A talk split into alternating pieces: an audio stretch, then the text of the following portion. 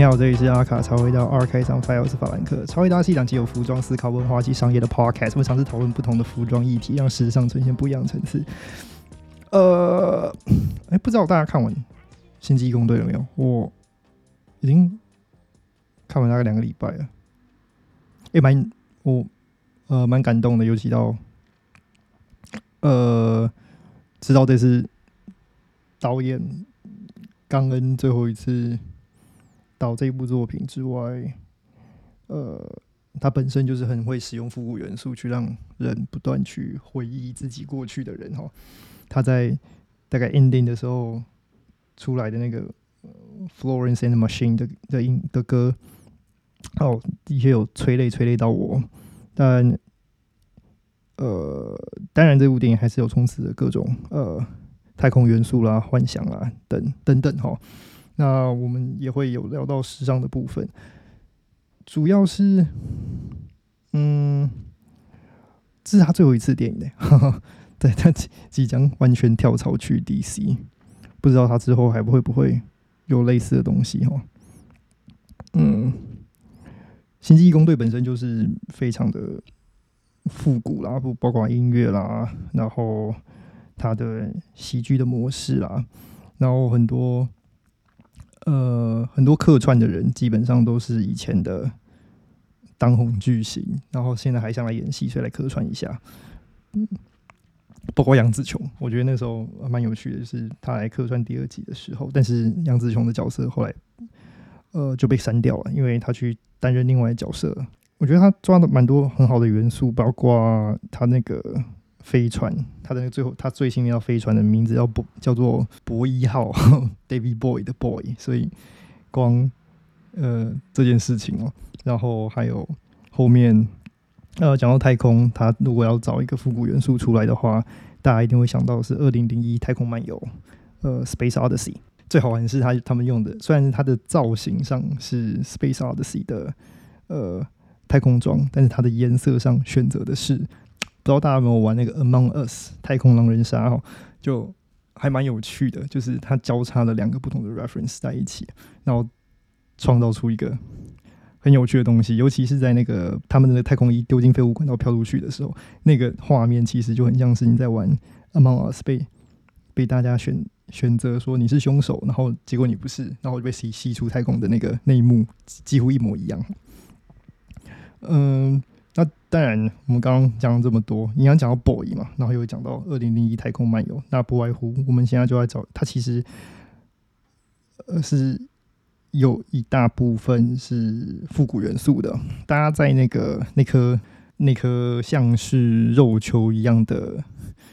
呃，应该说它算殖民地吗？我也不太清楚，它应该是用个是用什么概念去形容，在那颗肉球里面的那家公司的设施里面。其实里面的公司人员的制服，其实呃很明显，你也可以看到它的的年代感的的参考物是什么。其实我们今天的真正主题不是星际义工队，而是在呃包装在星际义工队下的这个所谓的 Space Age 这个时尚年代，是六零年代中期和七零年代初期的一种时尚风格。大家一定很对这件事情一定很模糊，因为如果不是读时尚的话，你根本会对 Space Age 这个可以说是非常短暂、呃风光的呃风格有任何的呃印象。因为第一，你不是住在那个时代；第二，你是得翻很多很多文献之后，你才会认认识在那个那个年代里面会呃出名的设计师哦。尤其有好几个设计师在前几年他们。的品牌几乎都已经快倒了，不然就是只是卖香水而已。甚至，呃，有一个最出名的设计师，他的品牌已经不运行了，他只是卖授权而已。啊，那我们今天就要聊 Space Age 这个风格。那刚刚我有讲 Space Age，其实就是用来形容六零年代到七零年代之间的一个时尚风格，它是以未来主义。做参考，然后加上一点科幻色彩啦、现代主义啦，呃，配合当时其实探索太空的热潮嘛，就包括呃阿波罗计划在跑，然后苏联那边也有加加林，然后或者是那个送狗送狗上天空的那个太空计划，我们在 我们在星际义工队有看到那只狗哈，包括那些全部合在一起的时候，基本上呃带给人们很多想象哦。那有一个很出名的 Star Trek，呃，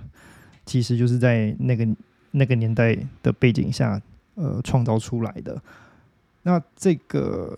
这个思潮基本上带到时尚，所以带给时装人、设计师或者是任何从业者更多的想象，投入到行业当中哦。所以 Space Age 强调的是那个年代的简约风格和几何，还有前卫的设计。当然呢，那个年代前卫设计可能就是是裙子到膝盖上，然后窄一点。跟现在所谓的前卫是完全不一样、不一样的呃思维逻辑。那它同时也运用了当年的新材料啊和创新的制作方式，呃，去制作哦。当然，所谓的创新制作方式，其实就是用成衣的逻辑去做设计，而不是用所谓的 “hook hook ture 这种高定的逻辑去做设计哈。所以成衣。呃，ready to wear 这个概念是逐渐、逐渐已经步入到了大众视野当中哈。那我们今天要聊的三个设计师，我们大概只会简略的带过啦。那如果之后大家其实对他们的风格还有兴趣的话，可以敲完。嗯，三位是 Paco Rabanne，然后 Andrew Andrew Courage 和皮尔卡皮尔卡登皮尔卡登。这三位啊，其实就是 Space Age 在时尚最重要的几个代表人物。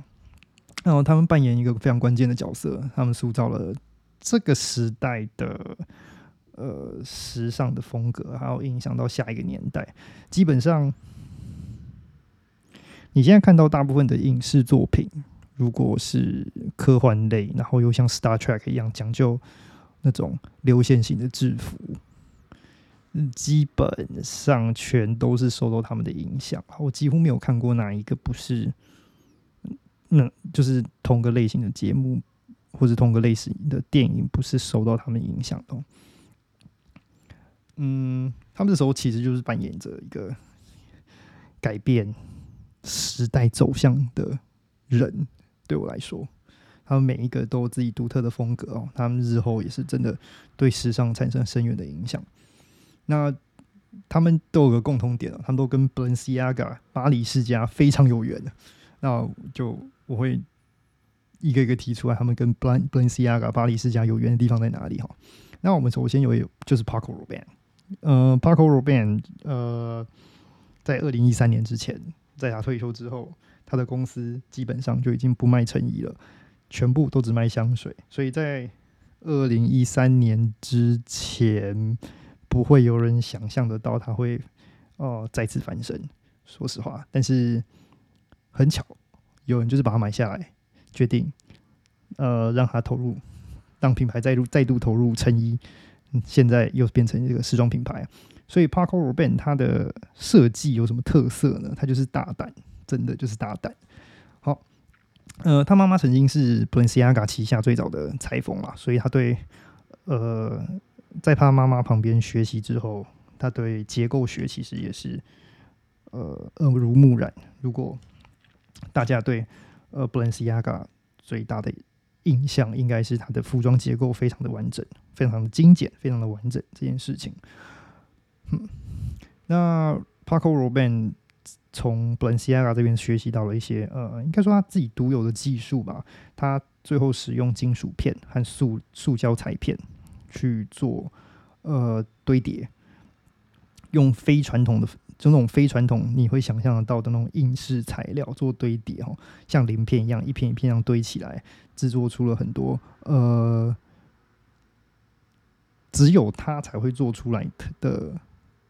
呃产品。那他的一九他最出名的作品之一就是一九六六年的呃不能穿的洋装，他就是这样所谓的。这是，这就是他的作品不能穿的洋装，里面就是使用了很多金属环和金属扣连在一起组成的一些裙子哦。这个系列日后也变成他的 signature，就是只要是他做的东西，呃，多少都要跟金属有关。基本上，Paco Rabanne 重新定义了使用材质这件事情啦。因为对很多人来讲的话，哦，衣服就是要穿起来舒服，这些这件事。但对他来讲，应该就是你只要能形态上能做成衣服的形状，你就是可以拿去穿。所以他定义了，重新定义了对材质和形式的认知，也启发后面的设计师对实验材料和创新的的兴趣。哈，如果不是他，很少人应该会投入使用金属这件事。那他的。渊源也很有趣。既然我们刚刚前前面有提到说，诶，他妈妈曾经是 Balenciaga 旗下最早的裁缝，那他也是受到 Balenciaga 之间的影响，在多年之后，他的品牌又复又又重回了呃制作成衣这件事情的时候，呃，他的后继的设计师叫 Julian Dosena，他。也是 Balenciaga 旗下，之前也是 Balenciaga 旗下设计师哦。他也是接受了 Balenciaga 的呃洗涤之后，才加入 Paco Rabanne。那如果你对他真的很不熟，真的非常不熟，即将有一部电影要上映，名字叫做《沙丘》。里面你在预告里面会看到一个，就是由金属链串成的一个很大的呃礼服，那个就是 Paco r o b a n 的。呃，这个品牌的衣服哦，也就是 Julian Dosena 哦所设计的哦，所以他们依然是在对呃科幻呃 Space Age 这个呃这个创意、这个美材、这个这个风格进行输出哦。已经经过这么多年了，他还是他们这个品牌还是没有放这对这个部分还是没有放弃。那下一位设计师是一位法国人，法国设计师 An Andrew Courage。他就跟 Balenciaga 的渊源比较直接，他是直接在 Balenciaga 下面做事，那也是学习到了他的结构学哦，所以 A 字裙这种东西，它的呃结构感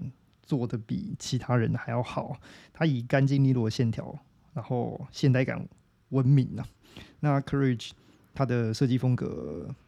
是将身体解放，然后要把运动性增加。他提倡迷你裙的概念，就是把女生的腿要秀出来，所以让你呃让裙子不要长到会绊脚。那这种是打破传统的束缚和禁忌，因为以前露脚是个不雅的行为。它的设计重于舒适和你怎么去。体验自由度这件事情哈，它的剪裁也比较轮廓上也比较给予你更多空间去做移动。它用比较多的是科技材料，就比如说什么塑胶和合成纤维、胶皮这类的东西啊，所以它创造的未来主义，呃的外套的形状啦，看起来都会有点那种闪闪，有点。会让会反光反光那种感感觉啊，连身裙套装这些都是哦。那他的其刚刚讲到迷你裙，他说那是他自己的产物，但是呃，我们都知道没有人是没有一个人是创造呃创造一个衣服的版型哦，应该是很多人同时有类似的概念，最后才有这个东西的产出哦。但是呃，Go Go Boots 的话，我相信它应该会比较像是他所所创造出来的哈。啊，Go Go Boots 是什么东西？这种东西就是我们现在看到那种呃过膝靴。那它不只是过膝靴哦，它的外形通常都是白色。那它的底有时候是平底，有时候是唯有跟，有点像是我不想说咸蛋超人，但是对，有点像是咸蛋超人的脚。或是超人奥特曼，如果看你们的年纪，它的功能比较凸显它的便捷性，然后没有像高跟鞋那么不好走，也没有像传统的那种呃女性的女性的厚底鞋那么的不易，就是没有像女性的任何东西都那么不易行走了。它这个东西就是非常的运动性，容易行走。所以它更彰显的是未来主义，还有太空太空时代的追求。最重要的是女性的平等，你可以用一双舒适的脚走路这件事情啊。所以到后面，如果你看到这种 科幻片面那种制服型，如果女生是呃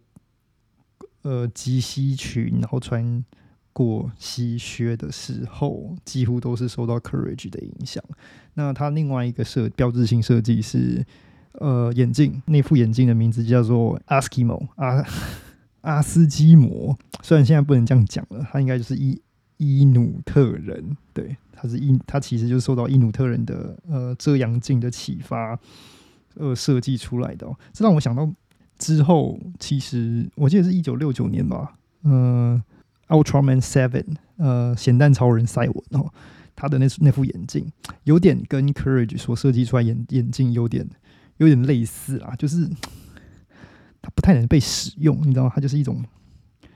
矩形合并出来的一种。创意和风格，它不太是，它不太是认真的眼镜。总而言之，哈，呃，Courage 就是对女性的自由啊和力量象征文明，所以他的他他的未来主义就是朝向一种释放女性的身体得到自由这件事情为主。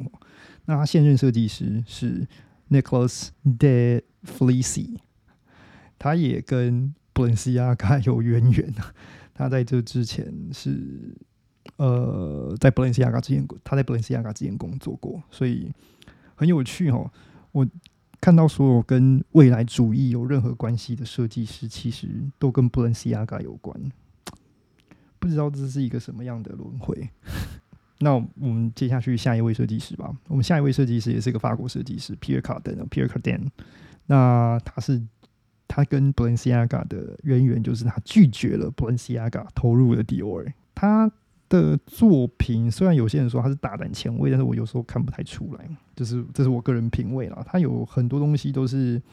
仿效迪沃的美感，但是配合 Space Age 这件事情做出来的。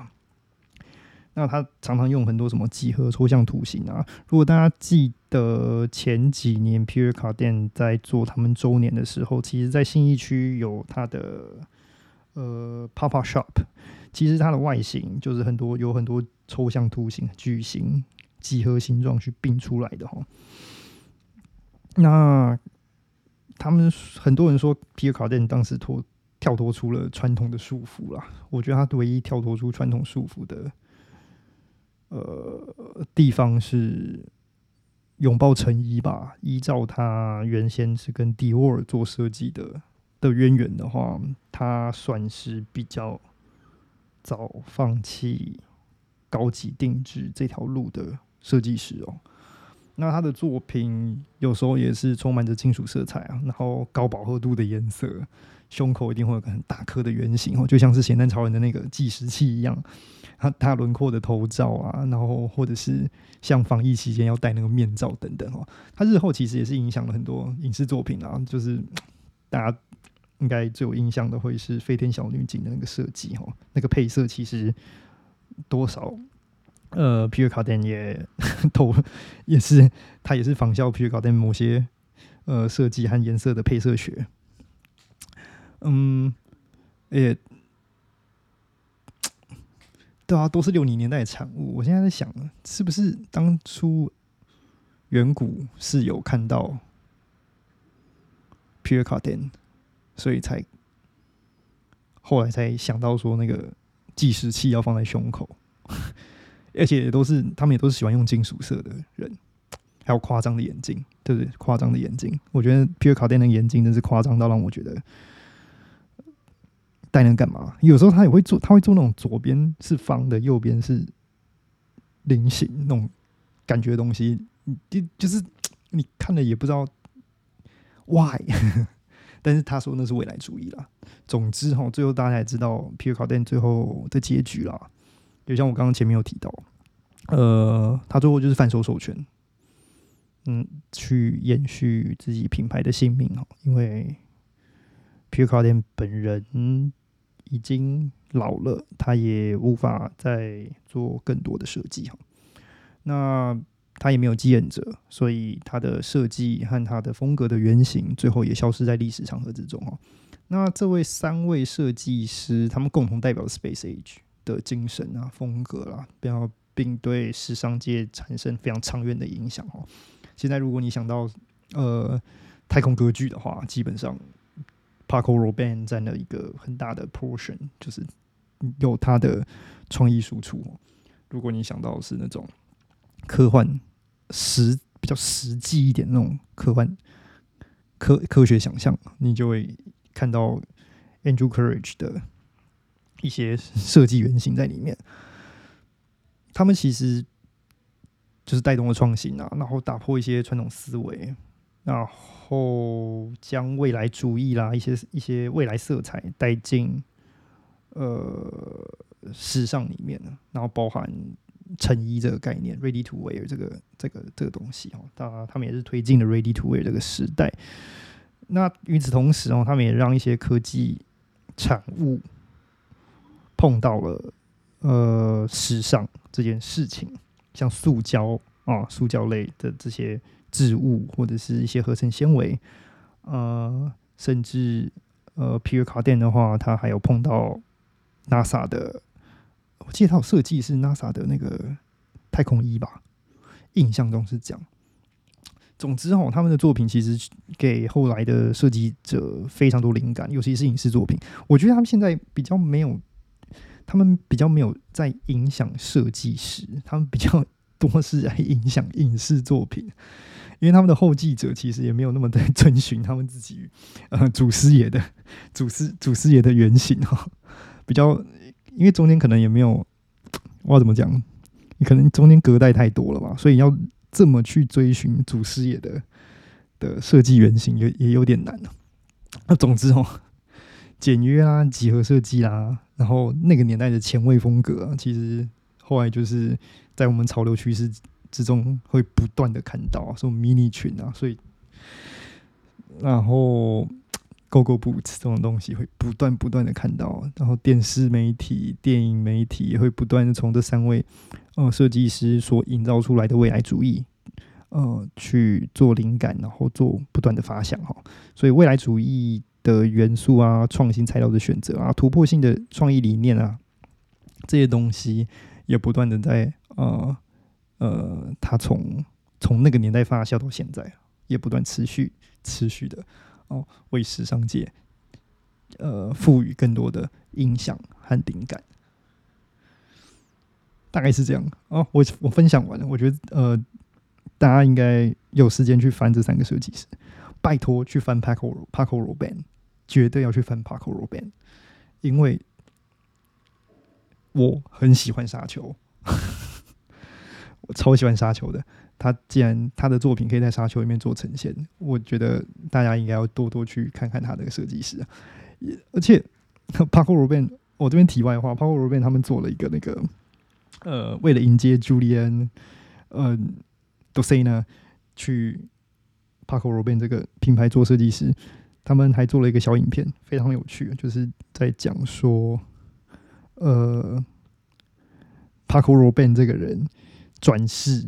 成了 Julian d o s e n a 非常好玩，就是呃非常有趣啊，就是基本上就是帮他们自己公司推一把，让这个新的呃。设计总监可以站得住脚。那自从二零一三年之后，Julia d o s e n a 就没有离开过 Paco r o b a n 也是一阵子哦。所以他对这个品牌的呃投入也是蛮蛮大的。